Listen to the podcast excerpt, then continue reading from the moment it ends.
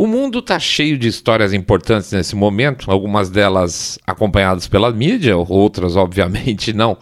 Mas essa última semana teve um jeito meio estranho, gente. É... Tem muita coisa derretendo.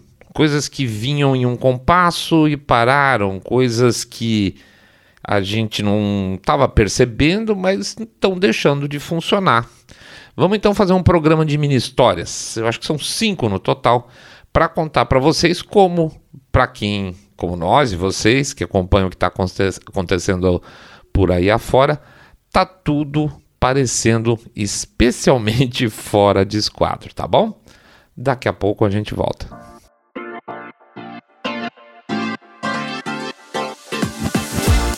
Saindo da bolha. Menos notícia, mais informação para você. Derretendo.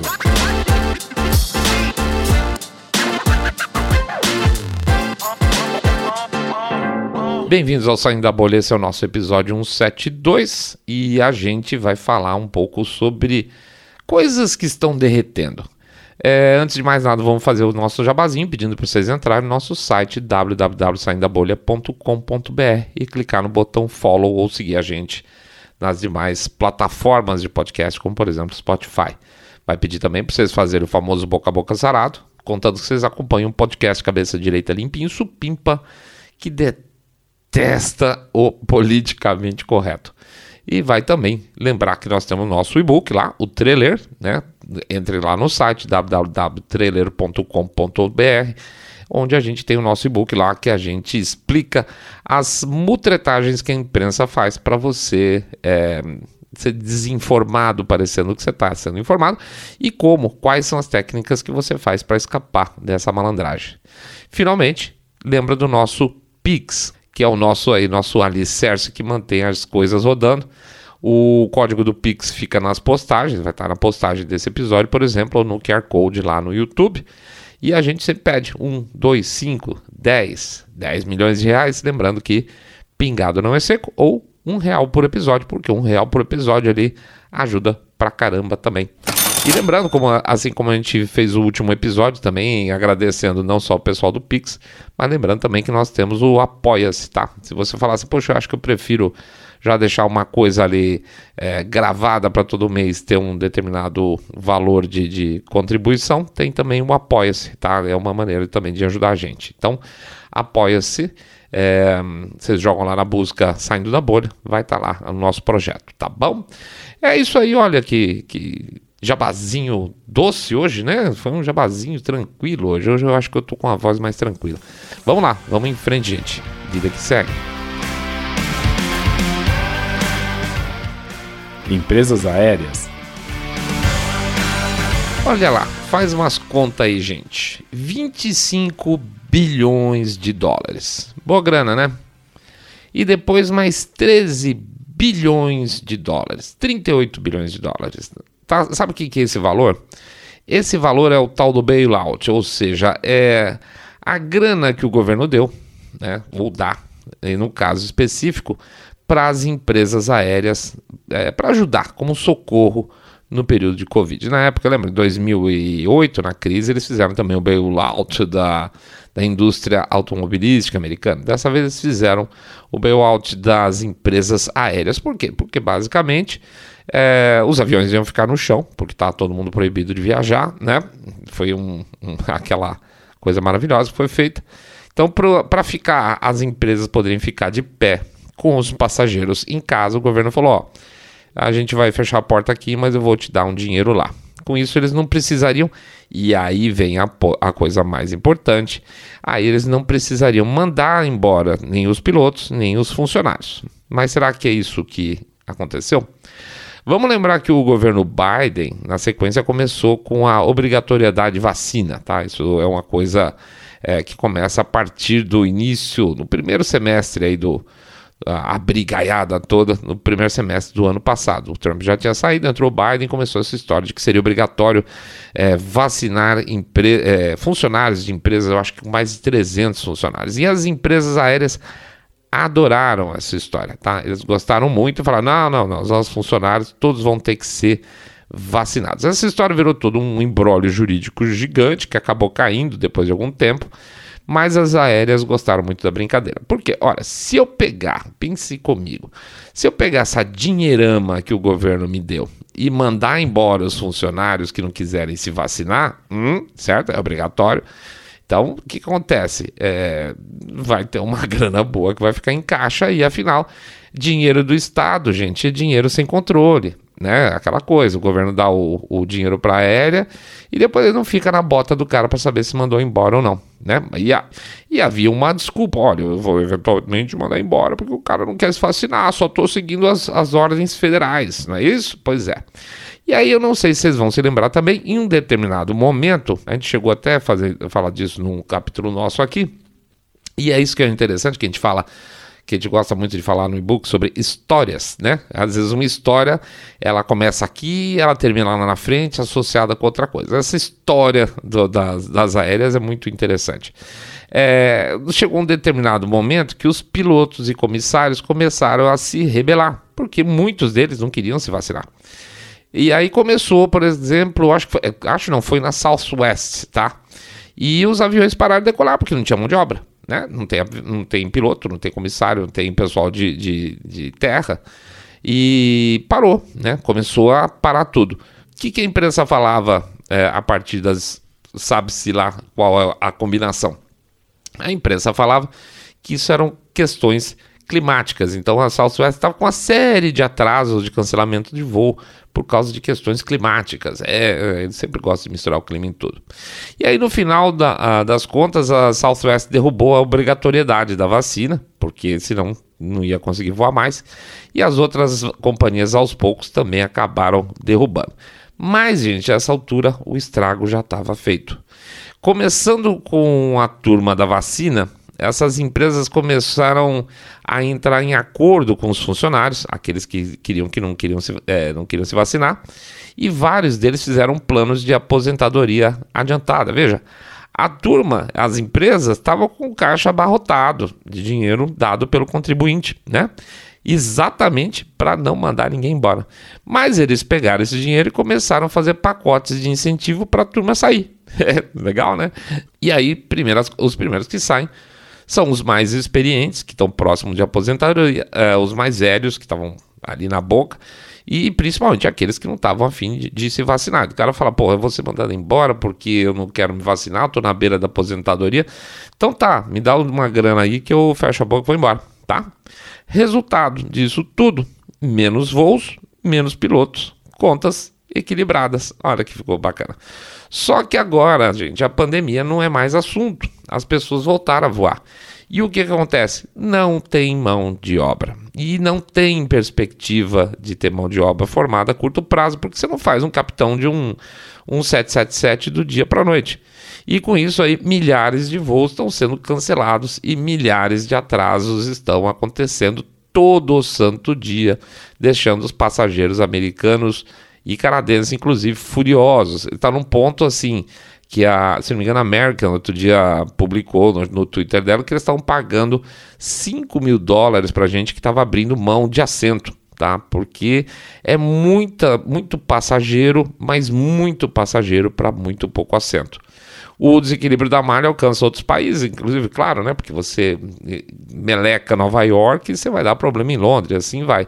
Portanto, se você está em Los Angeles esperando por horas seu avião, torcendo para ele não ser cancelado o voo, a companhia, de repente, ela vai te avisar: ó, oh, o seu avião tá lá em Porto Rico ainda, esperando a equipe para voar para Nova York, porque de lá ele vai para Los Angeles e aí depois a gente vai te pegar aí para ir para Las Vegas.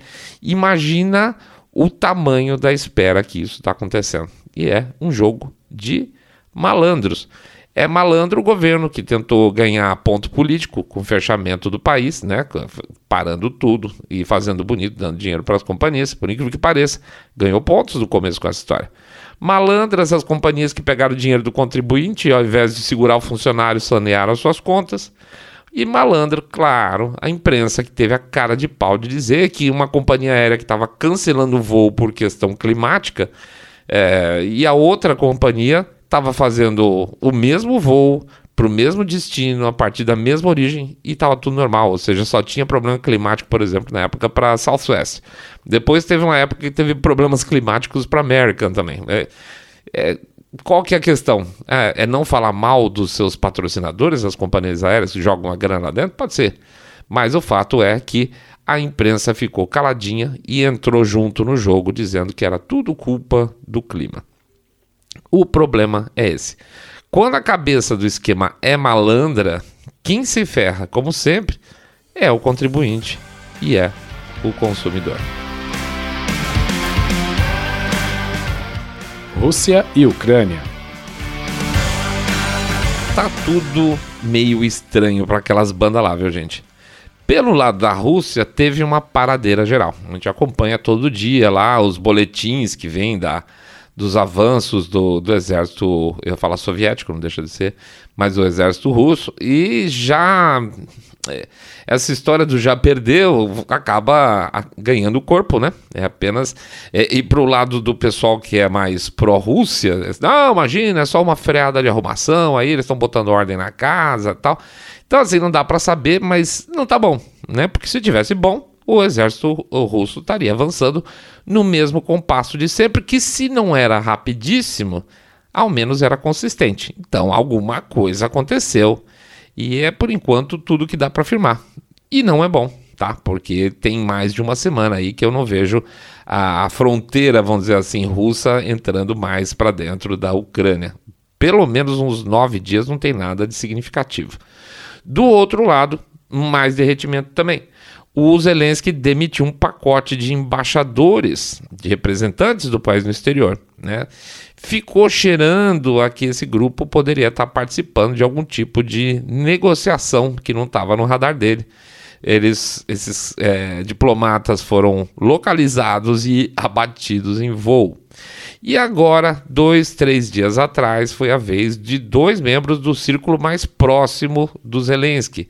A tal da Irina Venediktova, eu acho que é assim, Venediktova, isso, procuradora-geral, tá? Era procuradora-geral do Zelensky.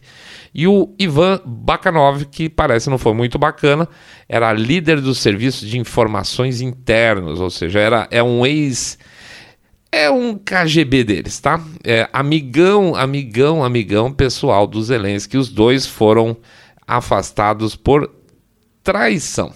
Traição. Traição em círculos próximos é complicado, tá? Já tinha tido o caso aquele antigo de traição na época dos das negociações, lá no comecinho, vocês lembram? E o cara, ops, morreu sem querer, não, troca tiros com a polícia tem uma coisa aí meio complicada. Parece que dentro do, da administração de Zelensky o pessoal não está totalmente fechado ou está afim de acabar logo com essa porcaria. Não se sabe muito bem, tá? Não se sabe mesmo. Mais uma. A história também da contraofensiva com um milhão de homens. Vocês lembram? Vocês chegaram a ouvir essa história?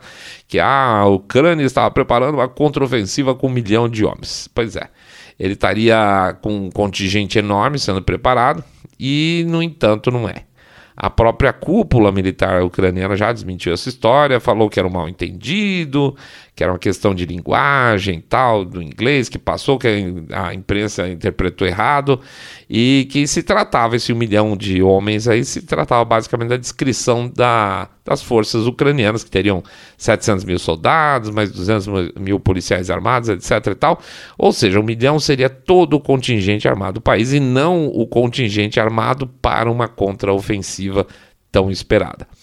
A imprensa internacional, como sempre, anunciou, mas depois, claro, não corrigiu. Então a sensação, gente, é que não tá bom para lado nenhum pro lado de lá, viu? Meio que jeitão de derretendo também, tá? Tá derretendo alguma coisa ali e tá difícil ver para que lado isso vai. Vamos ver, vamos ver o que vem pela frente.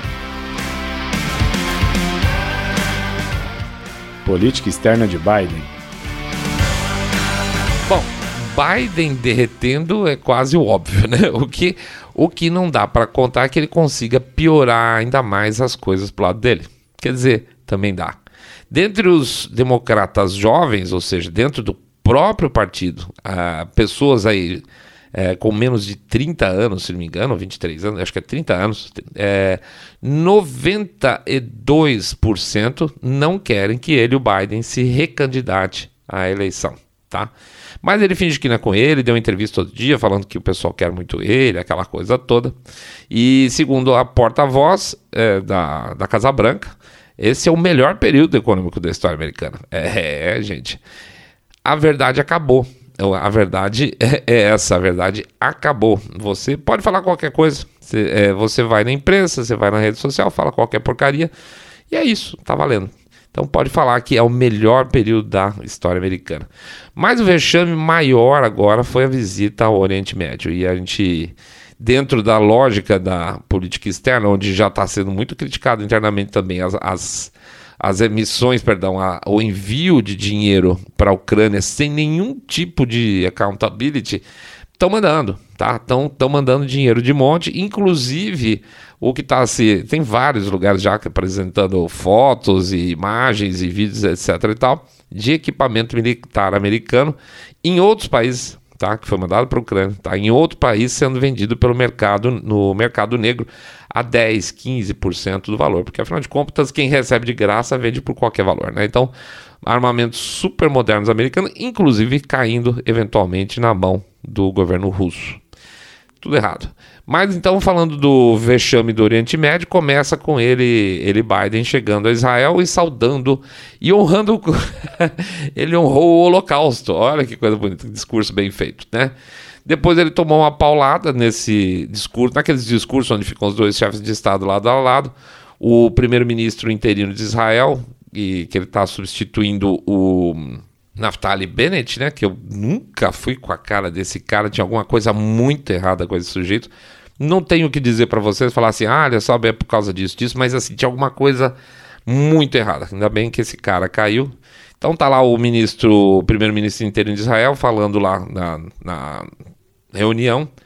Ele se refere ao Irã e a Casa Branca se faz desentendida nessa história. E, e a gente sabe que esse é um assunto que não vai ficar fácil, não vai ficar assim, simplesmente saindo pela tangente. Israel vai fazer o que for necessário para o Irã não ter armas nucleares. O que for necessário, por mais que o governo americano se faça de morto, tá? Então, não adianta o Biden ir lá e dar uma de louco que eles vão continuar no caminho deles.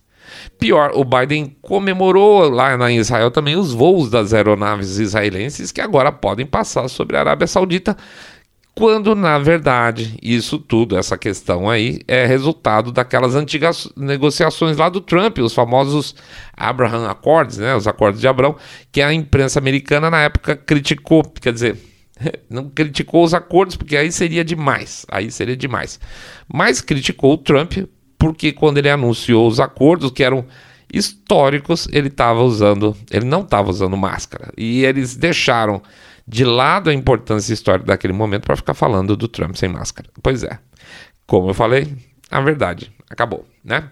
Finalmente o Biden então saiu de Israel e foi para Arábia Saudita e virou meme e virou piada internacional. Ele foi xingado pela esquerda americana, foi ridicularizado pelos republicanos. Foi uma viagem eh, absurda, totalmente absurda.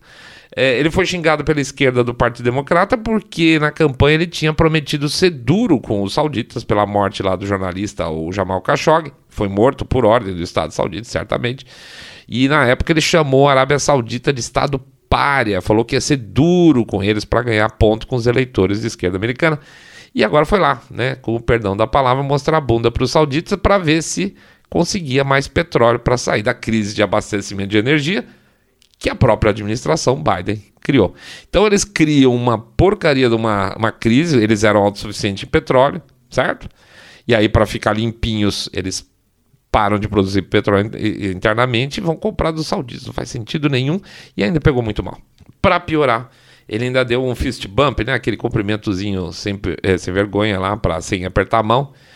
Tudo com uma dose de constrangimento entre as partes principalmente na parte saudita, um horror geral. Aliás, ele também cochilou em uma reunião em Israel, tá? além de terminar um dos discursos lá, é, fazendo aquele famoso. É, como é que eles chamam lá? Aperta a mão do fantasma, né? Que eles vai lá e aperta a mão de um, vai procurar alguém para apertar a mão e não tem ninguém do lado para apertar, uma coisa horrorosa.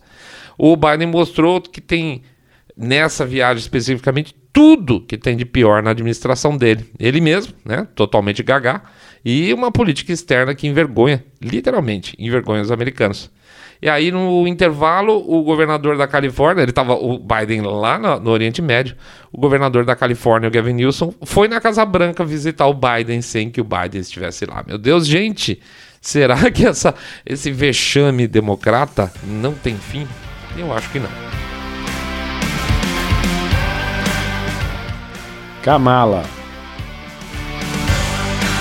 Ah, sim, tem a Kamala. A Kamala que consegue derreter o que já está derretido, né? é, não tem fim, né? Porque a Kamala Harris não é uma pessoa intelectualmente brilhante, vamos ser muito franco.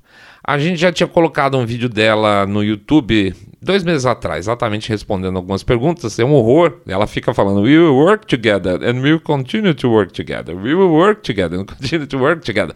Dá uma olhada lá dois meses atrás. Mas tudo bem. O que, que aconteceu? O que aconteceu é que agora em fevereiro do, desse primeiro semestre, a equipe de comunicação da Kamala pulou fora, tá? Era ela é muito ruim, gente, não, não, não é brincadeira, tá? A gente tem um, um vídeo sobre. É, um episódio, perdão, sobre a Kamala, eu acho que chamava O Saco de Pancada do Trump Chegou, alguma coisa assim. E conta a história da Kamala. É um, a, a história dela é de uma política tipicamente aproveitadora populista no mau sentido, ela vai para o lado que for necessário, de repente ela é a procuradora-geral durona, daqui a pouco ela é a socialista do pedaço. Então ela vai para onde for. Ela, a Kamala Harris não é nada, tá? Falar assim, ah, Kamala Harris é socialista, ela é comunista, ela é. Ela não é nada, tá, gente? Ela é aquilo que ela precisa e as pessoas vão junto. E ela deu a sorte de ser uma mulher negra no momento de precisarem de uma mulher negra para ser vice-presidente dos Estados Unidos. Basicamente, essa história é essa aí. E ela é burra, tá? Trabalhar então para uma pessoa como essa queima o filme profissionalmente. Lembra que chegaram a contratar atores mirins para ela conversar só para ela fazer pergunta certa para ela? Então, assim, ficaram com medo de que crianças pudessem colocá-la numa situação complicada e contrataram atores para perguntar as coisas. E isso vazou, isso caiu muito mal e saiu a equipe. Pois a nova equipe que entrou em fevereiro agora também já está de saída, tá? Mesma coisa, falta de liderança, a mulher é mal educada e tudo indica que no tratamento do dia a dia seja absolutamente intragável. Alguém lembra da Dilma? Então, é por aí. Fazendeiros. E os fazendeiros estão fazendo aquilo que ninguém imaginava que poderia ser feito com a União Europeia. Eles estão deixando os caras de cabelo em pé, tá? A União Europeia está derretendo? Não sei se a União Europeia está derretendo, mas os planos de fast track, essa coisa de fazer as coisas na tocada antes que as, as pessoas percebam que tudo mudou, não está colando. Agora é a vez de Espanha, os fazendeiros de lá, e a coisa tá tomando corpo, tá pegando um, um, ritmo aí parecido com o da Holanda, tá? Porque eles viram também que eles também estão na, na meta aí da União Europeia.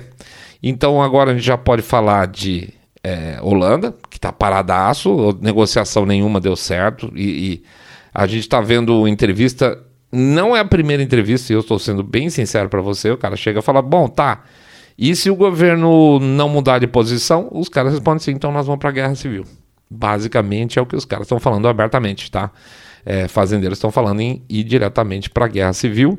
A gente está vendo pessoas do povo fazendo manifestações, caminhadas, etc., de apoio aos fazendeiros, ou seja, não está colando também. Tem na Suíça, também está acontecendo protestos na Suíça nesse sentido. Na Itália, e na Alemanha. Na Alemanha eu acho que é até o corpo muito mais forte aí, porque eles sentem diretamente a proximidade com o caminho que é muito parecido com o governo que está sendo feito pelo governo holandês e eles conhecem é, parte do eleitorado conhece muito bem o que é capaz de fazer os, os, os socialistas, vai, os sociais-democratas, cof cof lá na Alemanha, tá? Então não é nada, não é nada. Você está falando de algum dos maiores, das maiores economias da, da Europa, Alemanha Itália, Espanha, Holanda e Suíça. Tá? Apesar da Suíça não ser União Europeia, mas pelo menos em relação à Europa a coisa está ficando pesada. Acho que não vai dar para esticar essa corda muito tempo, tá? Eu, é, a sensação que eu tenho é que os caras estão fingindo de morto e vão tentar continuar avançando. Mais ou menos como está se fazendo aqui no Brasil em outros assuntos. Mas isso aí vai chegar um momento em que um lado vai ter que ceder na porrada. Infelizmente é isso aí. A tal da ciência. Ah, sim, não vai ter como deixar de falar da, da última derretida aqui, que é a, com a tal da ciência. Então vai ter uma história a mais do que a gente imaginava. Acho que vão ser seis e não são, são cinco como a gente imaginava. A tal da ciência anda sendo muito judiada. E quando as pessoas hoje falam se você acredita na ciência, na verdade elas estão fazendo um desfavor à ciência. Primeiro porque você não acredita na ciência. Ciência é religião, né? O lindo da ciência, e minha origem inicial acadêmica era a engenharia, é exatamente a disposição de se discutir, de contestar e com provas científicas, né, com método científico, provar ou não provar que determinadas teorias são válidas ou não. Só isso. Hoje mesmo lá no aquela porcaria daquele Cataraca Livre me aparece esse texto aqui, talvez alguns de vocês tenham visto, que circulou bastante no Twitter, né? E é uma vergonha gigantesca, é uma vergonha gigantesca. É, é, eu, eu sou da área de humanas, assim, eu me considero hoje um cara. É, eu sou um publicitário, né? Sou publicitário, apesar de ter feito alguns anos de engenharia, eu me considero um publicitário. Então, eu sou um cara da área de humanas. Mas eu tenho muita vergonha da falta de pensamento racional que tem os meus colegas da área de comunicação, né? E principalmente para um cara escrever um texto desse e publicar no tal do Catraca Livre, lá se não me engano é Catraca News que chama. Olha que beleza, né? Vou ler para vocês, para quem não viu. É, o, o, o tweet que diz o seguinte, aspas, segundo a ciência, ó, segundo a ciência, segundo a ciência, os homens preferem as mulheres de sovaco peludo. O impressionante resultado veio após um estudo organizado pela professora Marina Pacheco, com mais de 100 alunos homens da Universidade Federal do Rio Grande do Sul. Então, olha de cara, assim, a pessoa que escreveu não tem a menor ideia do que ela está falando quando está falando segundo a ciência. E esse é o grande problema, né?